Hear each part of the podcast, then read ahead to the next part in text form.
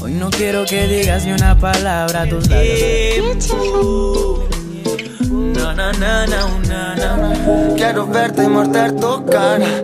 Si te llamo, no dices nada. Hoy tengo el gran gusto de encontrarme con un cantante rapero, trapero y lo mejor de todo es que es compatriota venezolano. Él es mejor conocido artísticamente como Micro TDH. Bienvenido. Gracias por el espacio. Ah. Gracias a ti. Estaba escuchando tus canciones, tipo Bésame sin sentir, Demasiado tarde, Amor de red social. Son todas como un poco emblemáticas. ¿Cómo defines tu estilo? Fresco, diferente, genuino. Eh, sí, versátil. Y a la hora de lanzar una canción, ¿qué es lo que buscas? Bueno, busco muchas cosas. Busco, busco el equilibrio entre que me guste a mí y le guste a la gente también. Me guste a mí lo que estoy haciendo y le guste a la gente por igual. Eh, y busco siempre que a nivel melódico, lirical, eh, a nivel de estructura, sea una canción que, que, que, que sea rica en esos aspectos, ¿sabes? Que, contenga riqueza en general. O sea, que la gente se pueda conectar. Sí. Hablemos de esta canción, Amor de Red Social. Mi corazón sufre y llora, pues necesita algo real. Que trata sobre dos distintas maneras de amar, que es la que se vive realmente hoy en día, que es el amor de las redes sociales más versus el amor de la vida real, lo físico. ¿Cómo describes estas dos realidades? Bueno, yo creo que todos hemos vivido en la actualidad un amor social con todo esto de las redes sociales. Yo creo que, que nos hemos deshumanizado un poquito con todo esto de las relaciones físicas, de lo importante que es eh, valorar el, el, el aquí, el ahora y las, presentes, y las personas que tenemos a, nuestro alrededor. Y de repente siempre estamos tratando de, proyectar algo a través de las redes sociales para buscar aceptación de la gente cuando realmente eh, no tenemos aceptación por nosotros mismos. De repente nuestra casa, el hogar, eh, nuestro cuerpo, por nosotros, nosotros por dentro estamos, estamos diferentes a como lo estamos mostrando. Bueno, la canción dice, ya no me tocas, solamente me das like. En un amor de red social, ya no me tocas, solo me das like. Es como una especie de reclamo, sin embargo, hay mucha gente que se emociona si esa pareja o alguien, ay, me dio like, está pendiente de eso. ¿Crees que es como una falsa realidad del amor? ¿O?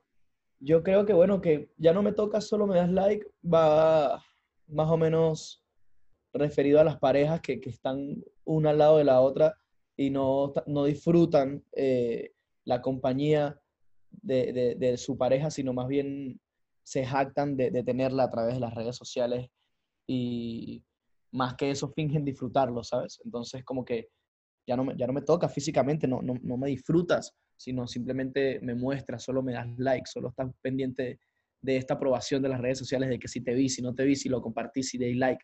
Entonces yo creo que esto es algo que, que nos está haciendo como que eh, desconcentrarnos de lo, de lo que es verdaderamente importante. Lo que es verdadero, y al final eso crea un vacío que no es real. Total.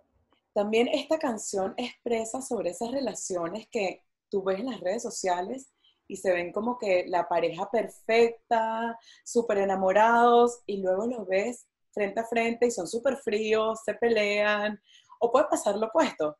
Una pareja puede estar súper enamorada y luego no ponen nada en las redes sociales. ¿Qué tan real es lo que las parejas suelen mostrar en las redes sociales.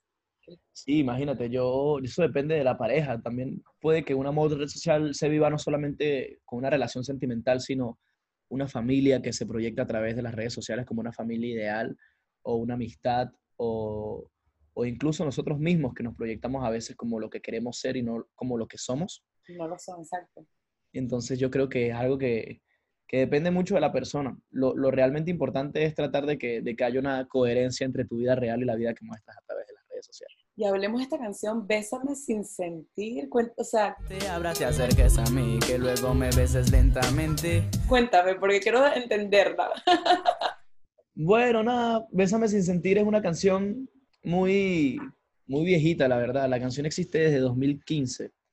Eh, y fue, fue relanzada. Yo la, yo la relancé con mi disquera, la trabajamos nuevamente, eh, hicimos un video oficial y la canción prácticamente es como, como un momento íntimo entre, entre dos personas y, y como lo que, lo que se desenvuelve en ese momento, ¿no? Y Bésame sin sentir, ¿qué significa eso para ti? Bueno, la canción dice, bésame sin sentir, que si sentimos vamos a morir. Es como una especie de advertencia, o sea, como que antes de besarme no, no te enamores porque si nos enamoramos los dos perdemos. Ay, Puede que no sea tan malo. exacto. Y otro también que ha tenido muchísimo éxito, que tiene creo que más de 80, 90 millones de views, es demasiado tarde. Ya es demasiado tarde. ¿Crees que si el amor es verdadero, puede que sea demasiado tarde o siempre hay como una esperanza a que se pueda salvar? Yo creo que nunca es demasiado tarde para, para, para volver a, a la persona que amamos. O de, de repente, por mucho, por, por más que haya sido el daño o por más cicatrices que haya, no creo que sea demasiado tarde nunca. Depende de las personas. Yo creo que algunas personas se convencen, se autogestionan, se autosugestionan de que ya es demasiado tarde y lo hacen demasiado Y lo tarde. hacen demasiado tarde. o sea, es- eh, volvemos a lo que estabas mencionando anteriormente, que hay que vivir el ahora, el hoy. Tal cual. No hay que pensar si va a ser demasiado tarde, más bien actuemos ya mismo. Actuemos ya mismo. Y cuéntanos de la super colaboración que tuviste con Piso 21. ¿De, de qué manera te abrió Piso 21 las puertas a nivel internacional? imagínate, Piso 21 fue para mí la oportunidad de mostrarme a nivel internacional y a nivel mundial como artista. Ahora que estás aquí, aquí, aquí, baby. Quiero Y fue una colaboración que cambió mi, mi carrera para bien. la- eh, fue un antes y un después. La canción le dio la vuelta al mundo positivamente. Los muchachos también es una canción que les ha servido muchísimo eh, dentro de su catálogo de canciones. Eh, entre los chicos de Piso 21 y yo existe una relación súper bonita, súper súper sencilla. Somos hermanos. Y yo creo que, que sin duda es una canción que, que me ayudó muchísimo a que la gente supiera un poquito de quién es Micro TDH y prestar un poquito más de atención a los próximos proyectos. Y cuéntanos un poco a nivel del proceso creativo, cómo se fue dando esta canción. Eh, la canción, parte de la estructura de la canción ya existía eh, por parte de Obi on the Drums, el productor de la canción. Él, De los más duros. mi productor es de los más duros de, de Latinoamérica y del mundo. Gracias a Dios ahorita le está yendo súper bien. Él tenía eh, esta estructura de la canción y me la mostró en el primer campamento que hicimos con Big Ligas. El primer campamento, cuando los conocí, hicimos esa canción. Yo la escuché, cambiamos la estructura, escribí yo mi verso, hicimos cosas nuevas, la, la reestructuramos y estuvimos pensando quién podría ser la, la- la persona ideal para la colaboración. Y Piso 21 fueron quienes, quienes mostraron más interés y, y más, a- más, como quien dice, más, más entusiasmo en grabar esta canción. Entonces la canción quedó increíble gracias a eso, a la, boni- a la bonita energía que tenía. Todos la, la hemos escuchado internacionalmente, en donde sea, en cualquier país. Total. Una canción que le daba la vuelta al mundo. Una vez estaba en, en una estación de tren eh, en Italia, por Florencia, estaba yendo de Florencia a Roma.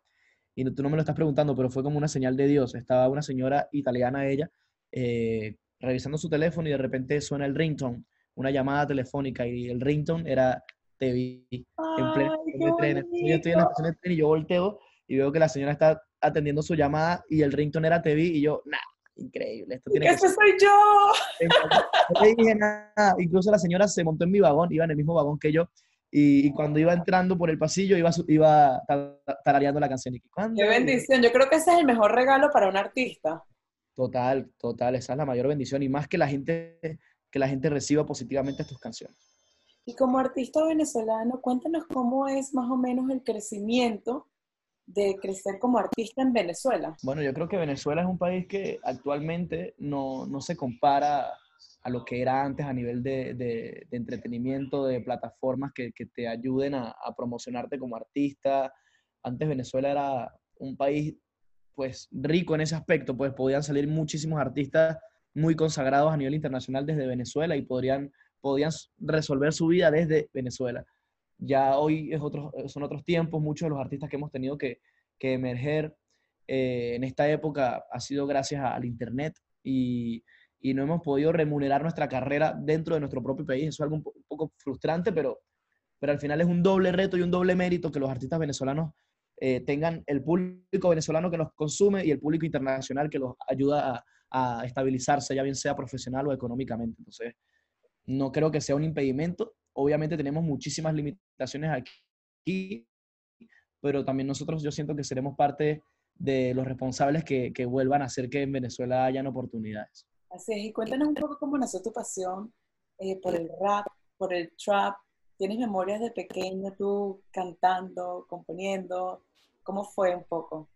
Sí, yo, yo he hecho muchas cosas para, para, como quien dice, tener este, esa identidad musical. Yo de pequeño cantaba en la iglesia, eh, compuse mis primeras canciones con guitarra cuando tenía como 11 años, luego el rap llegó a mi vida, me cambió todo, yo, me, yo, yo fui, ¿sabes? Lo más underground que tú te puedas imaginar, yo vengo de ahí, pasé por todos esos procesos, eh, y yo creo que, bueno, en general, todos estos géneros me, me, me hicieron ser un poquito diferente porque, porque tengo esa influencia por muchos años de mi vida que le dediqué al rap. Yo creo que combinarlo con todos los géneros que estoy abordando hoy en día es lo que me hace también ser fresco. Y cuando yo te vi, te vi, te vi. Ten confianza y escucha el Micro de red social, ya no me tocas, solo me das like. ¿Y qué pasó con nuestra historia justo ahora? Eh, duró 24 horas. Yo quiero que dure más y que realmente sea algo especial. Yo no soy una máquina locomotora. eh, Mi corazón sufre y llora, pues necesita algo real. Y la otra, La otra. Tú tienes la fórmula y la actividad. Dame una vueltica, empieza a bailar. Tú me gustas tanto que si tú te vas, me pongo nervioso y empiezo a temblar. Ya no me interesan, mami, las demás. Mueve ese cuerpazo y acércate más a mí. A mí. Ey. Perfecto.